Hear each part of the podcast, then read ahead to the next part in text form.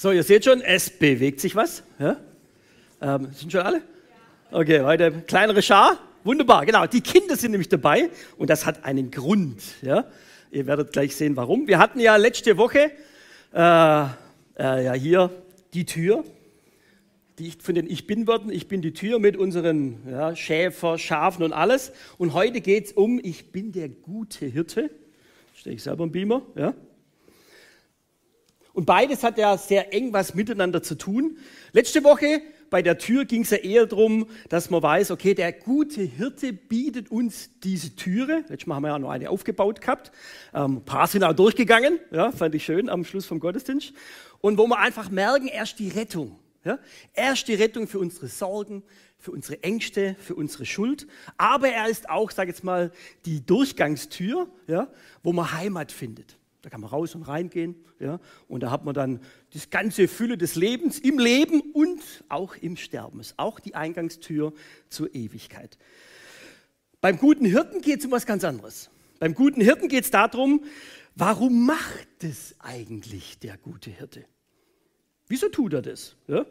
Warum will er uns das Leben so erleichtern? Warum will er uns die Fülle in unserem Leben geben? Warum will er uns sogar ewige Fülle über den Tod hinausgeben? Wieso macht er das? Ja?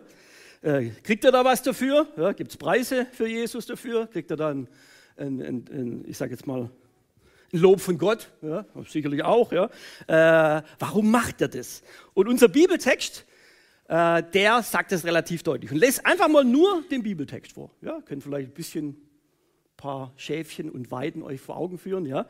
Und ich lese jetzt einfach ein bisschen längerer Abschnitt, ja, aber ein sehr schöner Abschnitt. Ich bin der gute Hirte. Ich sage euch die Wahrheit, fuhr Jesus fort. Wer nicht durch die Tür in den Schafstall geht, sondern auf einem anderen Weg einsteigt, der ist ein Dieb und ein Räuber. Der Hirte geht durch die Tür zu seinen Schafen. Ihm öffnet der Wächter die Tür und die Schafe hören seine Stimme. Der Hirte ruft jedes mit seinem Namen und führt sie aus dem Stall. Wenn er alle seine Schafe ins Freie gebracht hat, geht er vor ihnen her. Und die Schafe folgen ihm, weil sie seine Stimme kennen. Einem Fremden würden sie niemals folgen. Ihm laufen sie davon, weil sie seine Stimme nicht kennen. Die Leute, denen Jesus dieses Gleichnis erzählte, verstanden nicht, was er damit meinte. Und deshalb erklärte er es ihnen. Ich sage euch die Wahrheit. Ich selbst bin die Tür, die zu den Schafen führt. Alle, die sich vor mir als eure Hirte ausgeben, waren Diebe und Räuber. Aber die Schafe haben nicht auf sie gehört. Ich allein bin die Tür. Wer durch mich zu meiner Herde kommt, der wird gerettet werden. Er kann durch diese Tür ein- und ausgehen und er wird saftig grüne Weide finden. Der Dieb kommt, um zu stehlen und zu schlachten und zu vernichten. Ich aber bringe Leben und dies im Überfluss. Ich bin der gute Hirte. Ein guter Hirte setzt sein Leben für die Schafe ein. Anders ist es mit einem, der die Schafe nicht gehören und der nur wegen des Geldes als Hirte arbeitet. Er flieht, wenn der Wolf kommt und überlässt die Schafe sich selbst. Der Wolf fällt über die Schafe her und jagt die Herde auseinander. Einem solchen Mann liegt nichts an den Schafen. Ich aber bin der gute Hirte. Ich kenne meine Schafe und sie kennen mich. Genauso wie mich mein Vater kennt und ich den Vater kenne, ich gebe mein Leben für die Schafe. Also ein sehr ausführlicher Text über den guten Hirten. Und jetzt könnte ich natürlich, in dem Sinne auch kein Problem, Kommentare wälzen, äh, Bücher wälzen über Hirten und sonstige Dinge und kann euch dann mein angelesenes Wissen dann kundtun.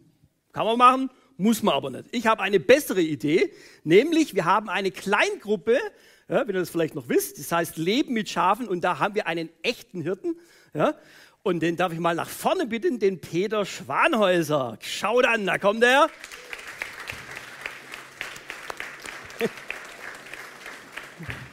Das ist der Peter, ja. Und seht schon, ordentliche Montur. Er läuft nicht immer so rum, ja. Aber es ist praktisch seine, seine äh, wie sagt man da? Berufskleidung. Äh, Berufskleidung, genau. Äh, wenn er mal einen öffentlichen Auftritt hat, dann kommt er auch so. Er kann natürlich auch anders. Ja. Ähm, und was wir aber, äh, ich bin also ich bin ja auch in der Kleingruppe, ähm, aber es ist die beste Kleingruppe, wo ich noch nie dabei war. Ja. Sie findet leider immer Samstag statt und ich kann samstags fast nie. Aber letzten Freitag habe ich gedacht, ich muss jetzt mal zum Peter, ja, weil ich ja gewusst habe, der gute Hirte kommt und ich habe einen guten Hirten. Und äh, dann gibt es noch den Lothar und die Tamara, ja, die werden nachher auch noch. Es gibt noch die Christine, die ist auch noch in der Kleingruppe. Ähm, und die waren immer mal dabei. Und dass ihr mal einen guten Eindruck bekommt, was die immer in den Kleingruppen so machen, habe ich ein kleines Video oder einen kleinen äh, Bilderablauf mal. Und da dürft ihr mal sehen, was Peter so angebietet als Kleingruppe. Und ärgert euch jetzt schon, dass er da noch nie dabei war.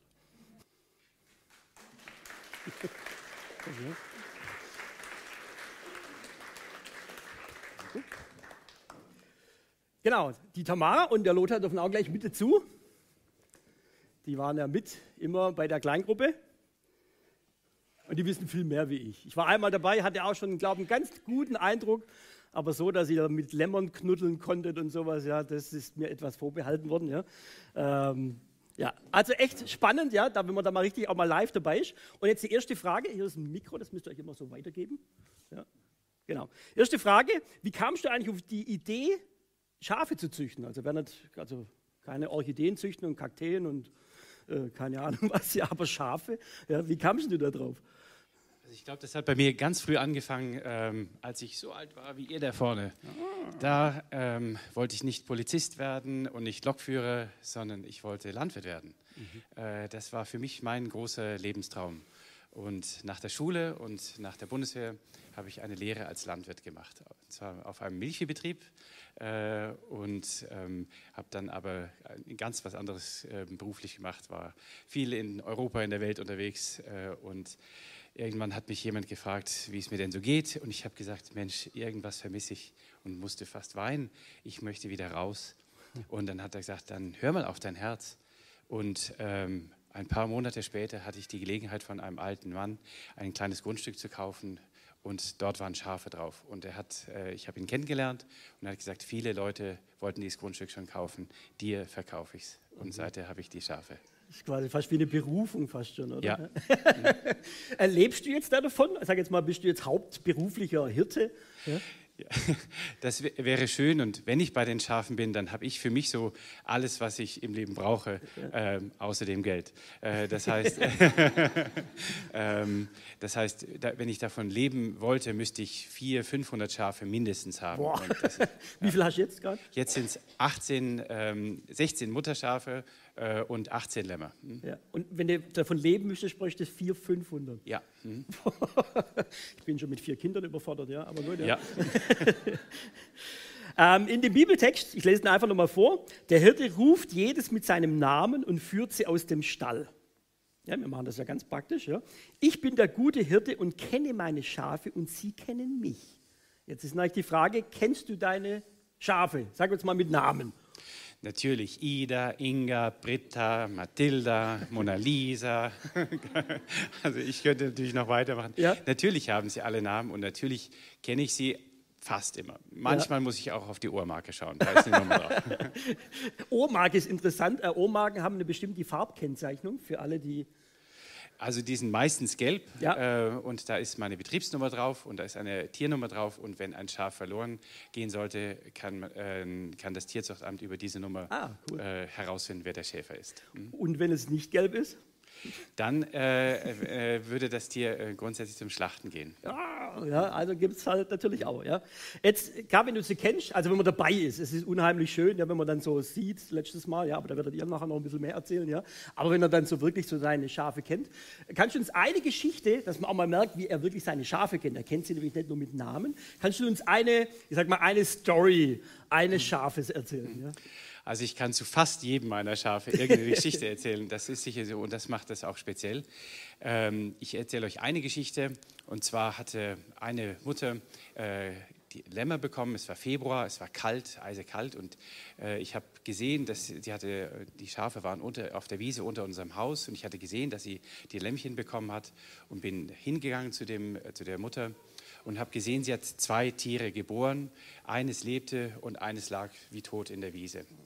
Und dann habe ich mir gedacht, naja, Hauptsache eines lebt, wie schön, äh, und das andere ist halt leider gestorben. Und dann ich, äh, hatte ich einen Eimer dabei für die Nachgeburt, habe die Nachgeburt äh, da reingetan und das Lämmchen dort hineingelegt und äh, habe noch geschaut, ob alles recht ist und bin äh, äh, nach Hause gelaufen. Und wie ich so laufe, habe ich mir gedacht, ach, ich hatte den Tierarzt neulich mal gesehen, der hat auch ein Lämmchen, äh, hat er so auf die Brustgurt äh, getupft, wie so äh, äh Brustmassage. Und dann, Herzmassage. Herzmassage. Ja. Und dann habe ich auch dem Lämmchen so auf die Hand, auf die Brustkorb so drauf getupft und plötzlich merke ich, das hat sich gerührt. Und dann bin ich nach Hause gelaufen zu meiner Frau und habe gesagt, du schau, das Lämmle, ich glaube, es lebt lassen, lassen wir sterben oder, oder wird es sterben oder äh, versuchen wir es durchzubekommen? Was sollen wir tun? Und sie hat gesagt, wir tun alles. Und äh, wir haben Milch geholt, wir haben es unter eine Wärmelampe gelegt und die ersten zwei Tage hat es überhaupt einfach nur Wärme in sich aufgenommen und ein paar Tropfen Milch. Und äh, es hat immer noch gelebt und nach einer Woche hat man gemerkt, dann konnte es, hat es langsam Kraft, auch Milch selber zu trinken. Und so haben wir es großgezogen. Und dieses Tier, das ist der Schnucki und den habe ich euch heute mitgebracht. Ja, genau. Der steht da draußen schon, ja? ja.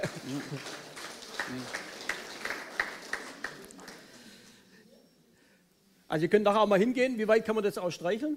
Ja, ja, natürlich. Ja, genau. Das, das ist, glaube der, wo am robustesten ist, ja? Irgendwo, ja. Ähm, es steht auch in dem Vers, in dem Bibeltext steht auch drin, wenn alle seine Schafe ins Freie gebracht hat, geht er ihnen vor ihnen her, hat man vorher auch schön in den Bildern gesehen, wie der Schäfer vorausgeht. Und die Schafe folgen ihm, weil sie seine Stimme kennen. Einem Fremden würden sie niemals folgen, ihm laufen sie davon, weil sie seine Stimme nicht kennen. Ich war jetzt dabei, aber ich frage jetzt einmal, was passiert, wenn du auf die Weide kommst? Also, das ist ganz lustig. Meistens äh, erkennt mich irgendein Tier und ruft Mäh. Und das heißt, hey, Peter ist da. Und dann rufen alle anderen auch mehr und sagen, ey, wie schön. Und dann kommen sie meistens angelaufen. Ja. Ja. Ich habe leider verpasst, ein Video zu machen, weil das ja gar nicht, das, ich habe nicht gewusst, dass es so eindrücklich ist. Wir sind auf die Weide da gekommen, ja, und das macht eben, also nee, du hast nicht du hast mehr gemacht, sondern äh, hat halt irgendwie einen Laut von sich gemacht und wirklich aus allen Ecken, ja, die sind ja unter dem Baum gelegen, irgendwo in der Wiese, irgendwie keine Ahnung was, und von allen Ecken sind die dann so angetrappt kommen, ja, und dann so, äh, äh, äh, ja, also das war so herrlich, ja, einfach wunderbar. Ähm, genau, ihr wart jetzt immer dabei, ja, ähm, ja. Ja, genau. Ähm, wie habt ihr denn das erlebt? Wenn, man, wenn, man jetzt da, wenn es jetzt eben heißt, einem Freunden würden sie niemals folgen, ihm laufen sie davon, weil sie seine Stimme nicht kennen. Ja? Ähm, habt ihr das so auch ein bisschen gemerkt oder wie war das bei euch so? Ja, also erstmal fand ich es auch sehr eindrücklich, dass ja. deine Schafe dir so sehr folgen. Auch irgendwie, du hast, glaube ich, als Backup doch, wenn du auch mit ihnen unterwegs bist, so eine Weide immer noch ein bisschen Futter dabei, aber eigentlich brauchst du es nicht so oft, wie ich mitbekommen habe. Und ähm, du hast aber auch erzählt, ähm, also wir haben jetzt nicht versucht, ob sie uns auch folgen, aber du hast auch erzählt, dass es einfach sehr viel Zeit gebraucht hat, bis sie sich ähm, ja auch daran gewöhnt haben, an deine Stimme und dir auch wirklich gefolgt sind, dass es eine Annäherung braucht und ähm, viele Jahre auch äh, Arbeit und Zeit gekostet hat.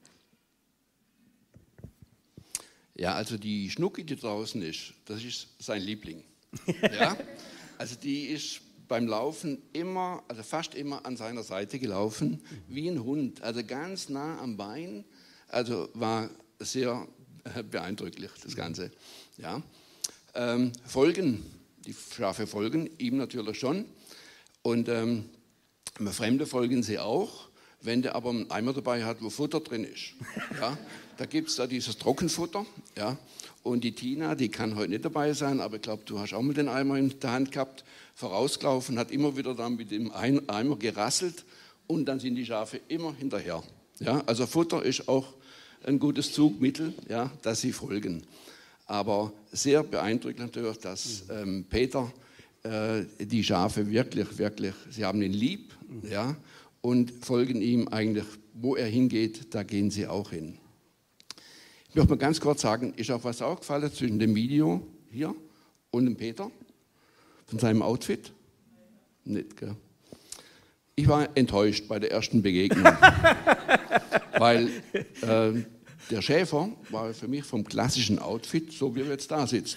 Mit Hut, mit Mantel, mit, mit seinem Schäferstab.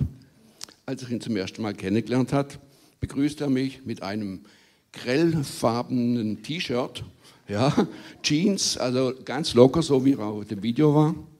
Und dachte, das gibt es ja nicht, das ist ja kein Schäfer. Ja? Und, ähm, aber das täuscht. Ja? Der Schäfer hinter diesem Outfit, hinter diesem, dieser Verkleidung, das ist ein großartiger Mensch. Ja? Und das hat mich dann so beeindruckt. Also einfach Kompliment, Peter, super. ja. Okay.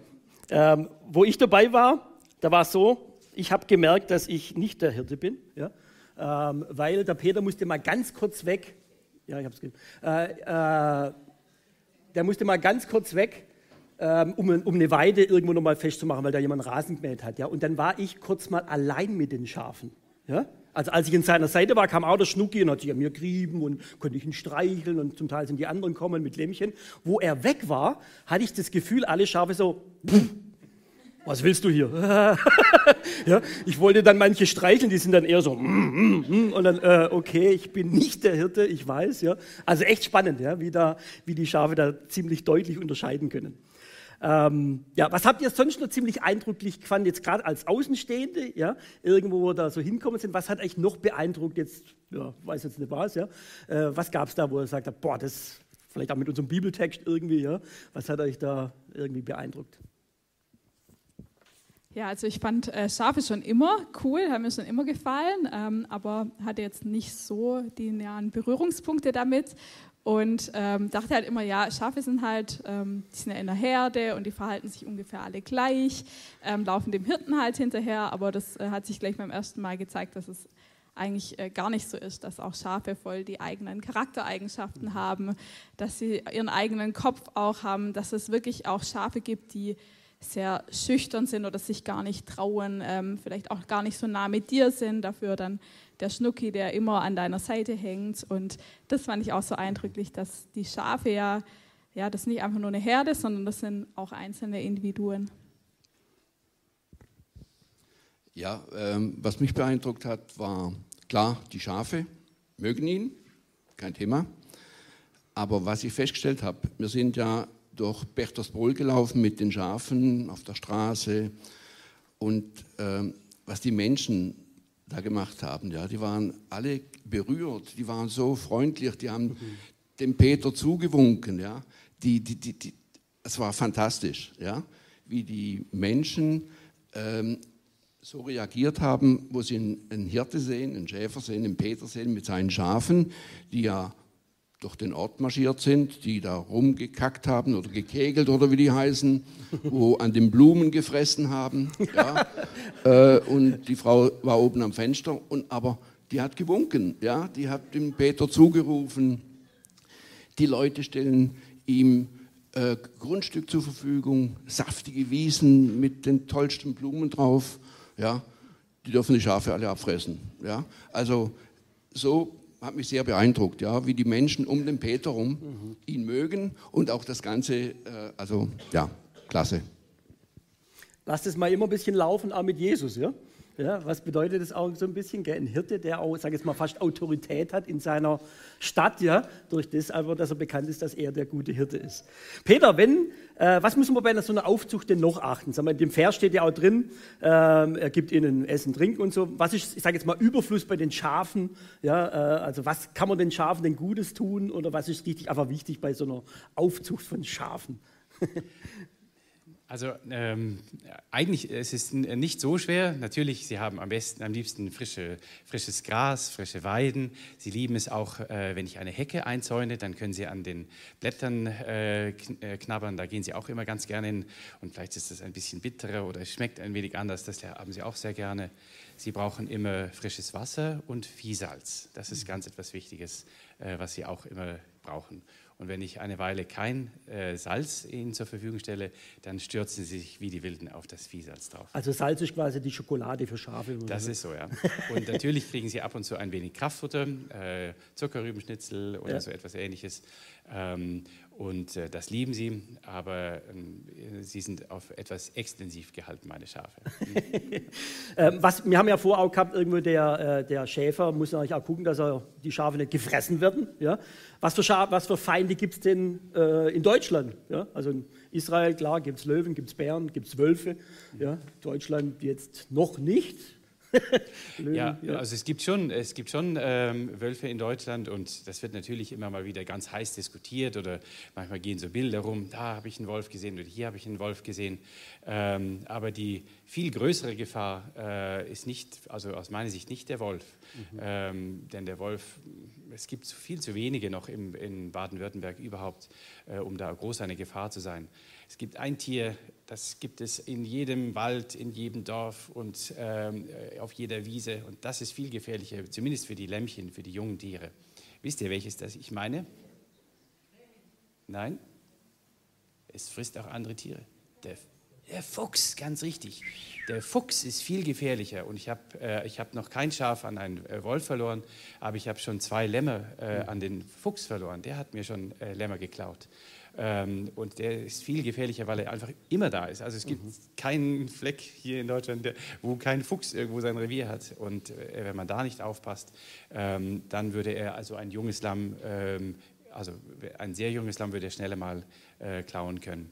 Ähm, und natürlich streuende Hunde wären auch gefährlich ah, grundsätzlich. Okay. Aber sonst haben die Schafe hier eigentlich keine Feinde. Wie schützt du die dann? Also sag mal, was machst du dagegen? Ich habe äh, einen hohen, möglichst hohen Zaun, einen wolfsicheren Zaun. Also die niedrigen Zäune, da würde er drüber springen können. Über die Zäune, die ich habe, kann er nicht drüber springen und ich habe das stärkste Weidezaungerät, das ich finden konnte. Äh, und nicht nur, dass die Schafe nicht raus können, sondern auch, dass irgendwelche Hunde, Rehe, äh, Hirsche oder was auch immer nicht äh, an den Zaun gehen und den Zaun niederreißen. Mhm.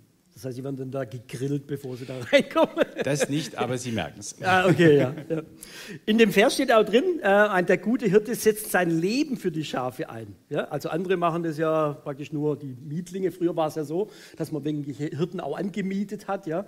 Und denen war das dann am Schluss wurscht, ob da jetzt ein Wolf kommt oder nicht, dann haue ich lieber ab. Und die Schafe haben dann halt Pech gehabt. Ja?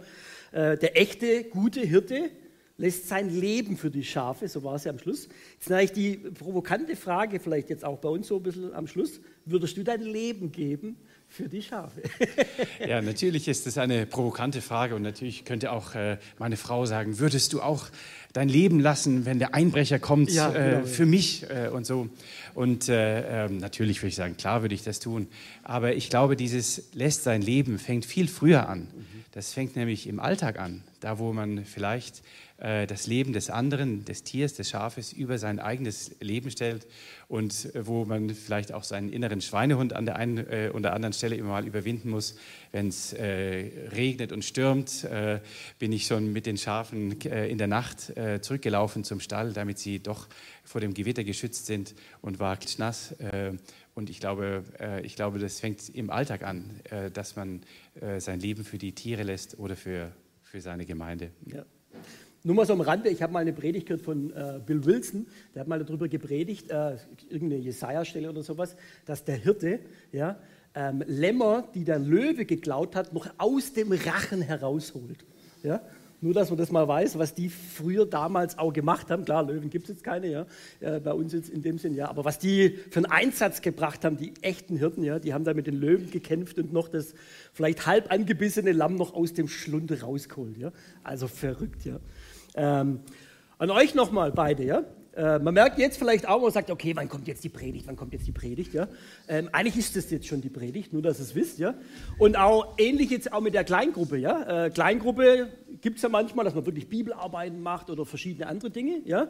Ähm, wie war jetzt bei euch Kleingruppe, sag mal, was für Impulse habt ihr irgendwie mitgenommen? Ich nehme jetzt mal an, dass der Peter jetzt da nicht äh, vorne stand und eine Dreiviertelstunde eine Predigt gehalten hat. Ja, also gehe ich davon, ich war ja nicht dabei. Ja. Ähm, aber was äh, hat euch da sag mal, einen Impulsen auch für euer geistliches Leben irgendwie dieses, ja, diese Kleingruppe sag mal, gebracht? Ja, ja also Peter hat ähm, an, vor allem an dem einen Abend, wo wir zusammen waren, Freitagabends, hast du auch sehr viel erzählt, auch viele Geschichten, die du mit deinen Schafen auch erlebt hast. Und ähm, da waren noch ein paar Geschichten dabei, die mich irgendwie ähm, ja auch tief getroffen haben, ähm, wo du auch erzählt hast, wie manche Schafe ähm, eben, wie du gerade erzählt hast, ähm, vom Fuchs geholt wurden oder es nicht geschafft haben. Und irgendwie konnte ich deinen Schmerz so gut äh, nachspüren, den du dabei hattest und ähm, ja, insbesondere, weil ich jetzt vor einem halben Jahr auch Mutter geworden bin und dann habe ich irgendwie auch an meinen Sohn gedacht und dachte auch, ich würde alles dafür geben, dass ihm nichts passiert. Und ähm, ich habe den Schmerz irgendwie so gut nachvollziehen können. Und ich dachte dann auch, ja, wie viel mehr muss denn der Schmerz auch Gottes sein ähm, und wie viel mehr sorgt er sich für uns und macht wirklich nur das Beste für uns, gibt uns die besten Weiden, das beste Futter, ähm, den besten Zaun, den es gibt und sorgt immer wieder dafür, dass es uns gut geht und bewahrt uns auch vor so vielem und ja, das ist mir vor allem eindrücklich geblieben als einer der Impulse. Ja, bei mir war es ähnlich. Und zwar sinnbildlich habe ich gesehen, die Schafe sind die Menschen, die saftige Wiese, das ist die schöne Welt, in der wir leben. Ja, der Zaun, der da drum ist, der Elektrozaun, das ist die schützende Hand von Jesus. Ja, und der Hirte ist er selber. Ja, und das Ganze, dieses Bild, ja, das ist eigentlich das, nach dem wir leben, nach dem wir streben, ja, und wir uns eigentlich gut aufgehoben fühlen dürfen und behütet sein. Also das war für mich schon sehr eindrücklich. Ich möchte aber ganz kurz noch sagen, ähm, wenn man so ein Bild sieht vom Schäfer, vom Hirten, der so auf seinem Stock sich ausruht und die Füße so ein bisschen überschlagen, ein schönes Bild. Aber das ist eigentlich nicht das die Realität. Äh, ein Hirte, ein Schäfer, der muss fit sein. Ja, das haben wir selber mitgekriegt. Ja, da geht es immer berghoch, bergab, berghoch, bergab.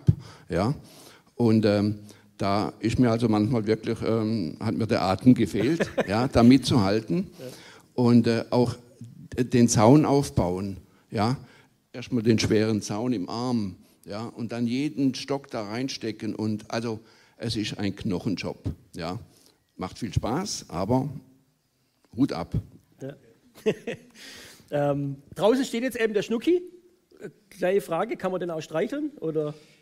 Ja, natürlich. Ähm, Wenn man schafft. der, der, ist, äh, der ist einfach äh, sehr auf, äh, nicht nur auf mich bezogen, sondern auch sehr auf Menschen bezogen. Mhm. Und ich finde, an ihm sieht man das so schön für, äh, er spürt, ich habe sein Leben gerettet und äh, der liebste Platz ist, da ganz in meiner Nähe zu sein und da, wo ich bin. Und das ist mit Jesus genau gleich. Jesus hat unser Leben gerettet und wir möchten ihm nachfolgen und äh, ihm Danke sagen und bei ihm sein, in seiner Nähe sein. Herrlich, oder? Ich hoffe, ihr ärgert euch jetzt alle. ja. Ich hoffe, ihr ärgert euch jetzt alle, dass ihr nicht bei der Kleingruppe dabei wart, aber ich nehme an, der Peter wird sie mal wieder anbieten. Ja, mal gucken. Ja, auf jeden Fall, vielleicht nicht im Herbst, aber vielleicht wieder im Frühjahr, wenn die Lämpchen wieder kommen. Ja. Ähm, also merkt euch schon mal eine super geniale Kleingruppe. Euch vielen Dank. Ja, ähm, ja vielen Dank euch. Und zwar der zweite Teil, da geht es jetzt dann eher darum, gute Hirte haben wir jetzt gesehen, das schöne Beispiel, aber was heißt jetzt, ich sage jetzt mal ganz praktisch jetzt für uns, auch als Christen. Und ich habe da eine fachkompetente, äh, ja, die Corinna, ja, die darf mal nach vorne kommen, die ist ja...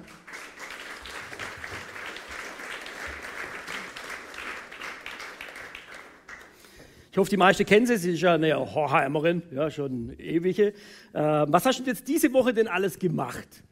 Ja, ich war hier, ähm, ich war mit dir, Marc, und mit David in den äh, Grundschulen, habe Rallye-Unterricht gemacht, hab, war in den Kinderclubs, bei den Preteens, gestern bei den Jugendlichen und heute hier. Genau. Ja, hat einfach uns auch ein bisschen gedient. Ja. Ähm, was machst du denn sonst? Das weiß auch nicht jeder. Sag manche kennen sicherlich Corinna schon ewig, ja, schon als sie so klein war. Äh, aber vielleicht manche, die jetzt auch neu in die Gemeinde gekommen sind, haben gar keine Ahnung. Ja, irgendwo. Äh, was machst du denn sonst eigentlich?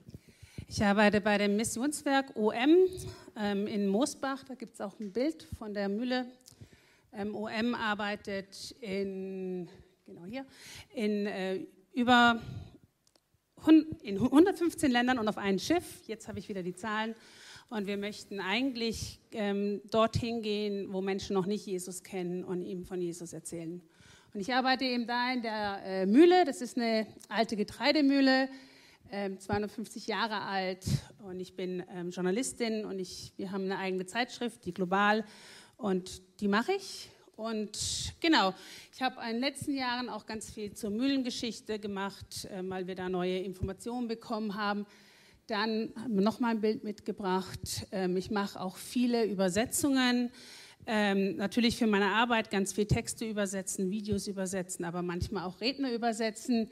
Da war ich über Ostern in Berlin, da haben wir einen großen Ostertreff gemacht, sind auf Plätze gegangen, unter anderem Alexanderplatz und haben da einfach äh, evangelistische Aktionen gemacht, äh, mit Leuten äh, über Jesus geredet. Und da sind auch auf dem Alex wirklich Leute zum Glauben gekommen und Gott hat da unglaublich gewirkt und es war richtig toll. Das ist Clarion da, oder? Genau, mein ja. Kollege Clarion aus ja. Südafrika. Ich kenne mich ja auch ein bisschen aus von Teen Street, ja, weil sich das ja überschneidet ja. so. Genau, also und äh, übersetzen, rumänisch-deutsch oder? Äh, Chinesisch, Tibetisch, nein. Ah, sehr gut. Ja. Englisch, Deutsch. Genau, also sie kann echt so gut Englisch wie Deutsch, ja. Äh, ich sage ja, jeder, der Sprachen kann, bewundere ich immer. Wir haben jetzt eben den Hirten, ja, haben wir jetzt ja schon viel gehört. Wie hast denn du jetzt persönlich auch für dich den guten Hirten schon erlebt? Sagen wir jetzt vielleicht persönlich, aber vielleicht auch durch deine Arbeit? Also persönlich ist es so, dass ich seit 20 Monaten ähm, Probleme mit meinem Knie habe, die immer eigentlich hätten besser werden sollen durch irgendwelche Therapien und dann immer schlechter wurden oder immer was Neues dazu kam, sodass man jetzt nur noch ein neues Knie machen kann. Und es war eine sehr, also es war herausfordernd und ich war manchmal richtig fertig. Und ich hatte im äh, November 2020 hatte ich eine kleine äh, Arthroskopie, also eine Kniespiegelung.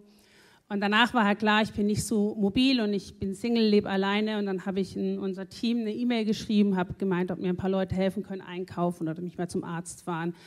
Und ich habe so viele Hilfsangebote bekommen, ich konnte gar nicht alle, äh, alle wahrnehmen. Und das fand ich einfach so schön. Und dann auch äh, später habe ich eine Schiene gebraucht und war auch nicht so mobil. Und ein Kollege hat mich jeden Morgen abgeholt, ein anderer hat mich jeden Abend nach Hause gefahren. Es war einfach schön, da einfach zu sehen, wie ganz praktisch Leute mich unterstützt haben und ich immer jemand hatte, der mir geholfen hat oder einkaufen war. Und ähm, mir, es kommen oft Kollegen zu mir und sagen, oh, ich bewundere deine Geduld mit deinem Knie. Und ich denke immer so, ich bin eigentlich der ungeduldigste Mensch, den es gibt. Aber irgendwie merke ich auch, Gott hat mir da einfach auch eine Geduld gegeben. Ich meine, ich kann sie auch nicht ändern. Ähm, aber es war, ist einfach schön dann zu sehen, wie Gott in dem Ganzen ist und einfach auch Ruhe und ähm, ja, Frieden auch schenkt in so einer ähm, vielleicht doch auch herausfordernden äh, Situation. Und bei meiner Arbeit, ich habe Anfang des Jahres ein Interview gemacht mit Kollegen aus Algerien, da haben wir auch ein Bild von den beiden. Ähm, das ist links ist Yusuf, ähm, er ist Algerier, ehemaliger Muslim, ist zum Glauben gekommen und rechts ist seine Frau Hiti, die kommt aus Malaysia. Und in Algerien gab es 1981 eine riesige Erweckung unter einem Berberstamm. Ähm, die kam ganz plötzlich, die kam eigentlich auch komplett ungeplant, das ist eine richtig tolle Geschichte. Und da gibt es jetzt in etwa 200.000 von diesem Stamm, die jetzt an Jesus glauben. Und das Ganze ist passiert, ohne dass die Regierung das mitgekriegt hat. Und dann gab es ja noch einen Krieg in Algerien. Und dann Anfang der 2000er hat die äh, Regierung mitgekriegt, dass da eine wachsende, starke Gemeinde ist. Übrigens eine algerische Gemeinde, also das ging alles ohne Ausfl Einfluss von außen, sondern es kamen nicht Ausländer nach Algerien, haben eine Gemeinde gegründet, sondern Algerier kamen zum Glauben und haben dann eine eigene Gemeinde gegründet. Und dann haben die angefangen, Anfang, ich glaube es war 2006, die ähm, Gemeinde zu verfolgen. Da habe ich auch ein Bild, wie sie ähm, äh, in Gottesdienste kommen, die Türen versiegeln, die Christen rausnehmen, die Christen verfolgen und es hat, ist dann abgeebbt und ist seit ein paar Jahren, werden die Christen in Algerien wieder ähm, absolut verfolgt. Und ich habe das Interview mit Yusuf und Anhiti gemacht. Und ich war, ich glaube, ich saß danach zehn Minuten vor meinem Computer und habe den nur angestarrt und dachte nur so, wow. Weil die beiden so ähm, ja, wir werden verfolgt, aber Gott ist da, wir erleben Gott, wir treffen uns regelmäßig zum Beten, zum Fasten und Gott beantwortet unsere Gebete, Gott macht Wunder und deswegen halten wir an ihn fest und die Polizei soll uns doch noch so viele Kirchen schließen, wie sie wollen, sie werden uns nicht aufhalten. Und ich fand das so beeindruckend, wie in einer Verfolgung, wo wir immer denken, oh nee, ich würde mich daheim äh, unterm Bett verkriechen und nichts mehr machen, wie die da wirklich mutig sind und sagen, wir machen weiter, wir lassen uns nicht aufhalten. Das fand ich total, auch schön, wie Gott da wirklich ganz real in dieser Situation versorgt. Mhm, versorgend da, ja.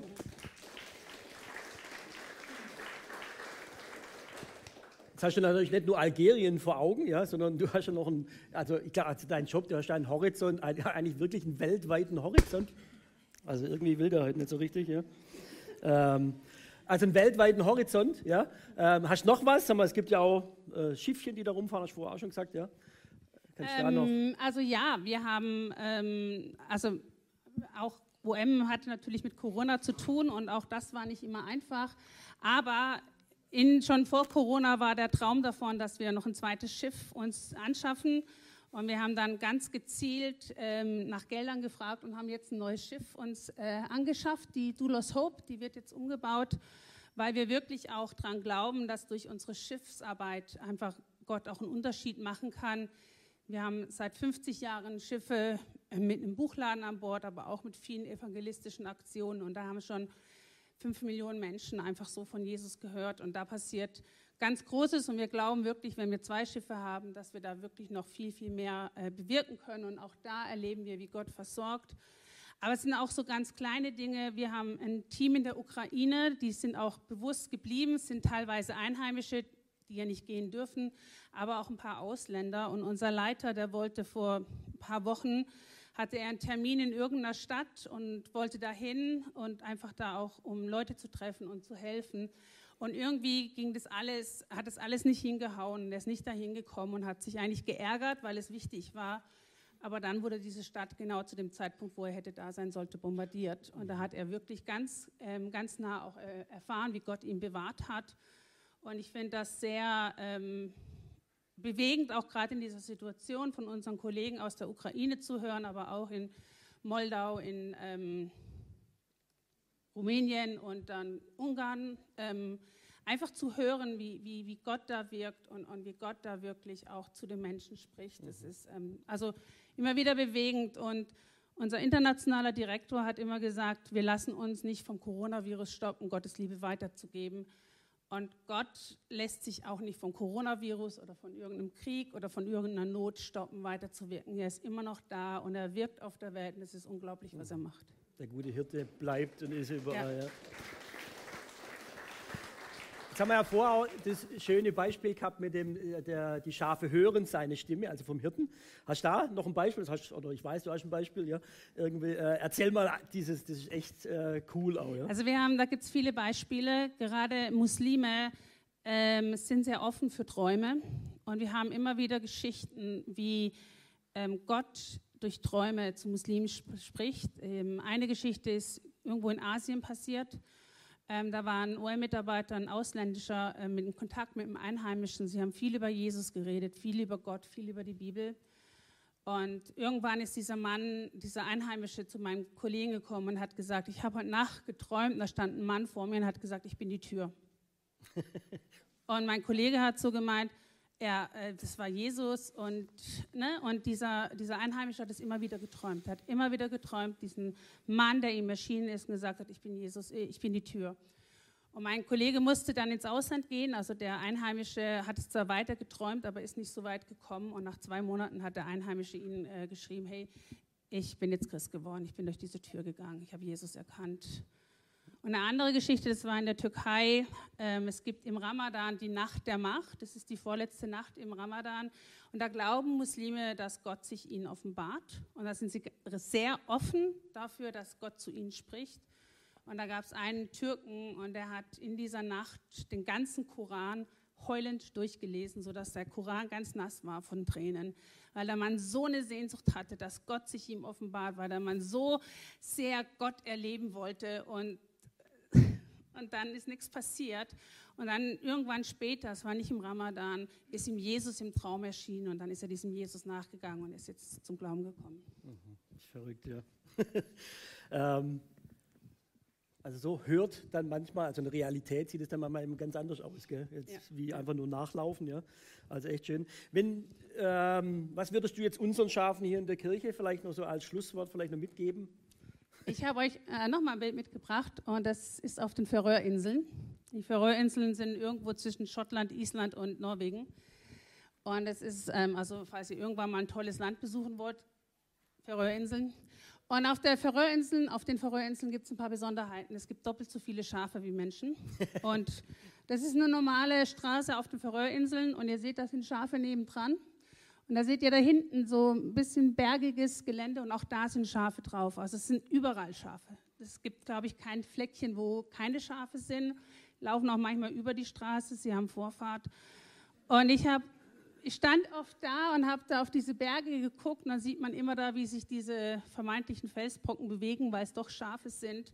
Und ich dachte immer, wie geht es? Also wie geht es, dass die Schafe da oben auf den Bergen sind, dass, dass das einfach passt. Aber ich finde, es ist so ein schönes Bild, dass wir oft nur an diese saftigen grünen Wiesen denken. Aber der gute Hirte, Hirte führt uns auch manchmal in diese abgelegenen hohen Bergregionen oder an diesen Straßenrand, aber er weiß, was gut ist. Und ich wünsche euch, dass ihr diesem Hirten folgt, dass ihr nicht denkt, hier mein kleines Stückchen Rasen, das ist ähm, gut genug für mich, sondern der Gott, der gute Hirte, kann so viel mehr machen mit jedem Einzelnen von euch. Und ich wünsche euch, dass ihr diesem Gott folgt, auch wenn es vielleicht scheinbar ihr denkt, er hat da oben auf dem Berg, das ist aber nicht so schön für Schafe. Aber der gute Hirte weiß, was gut ist. Vielen Dank dir. Ja.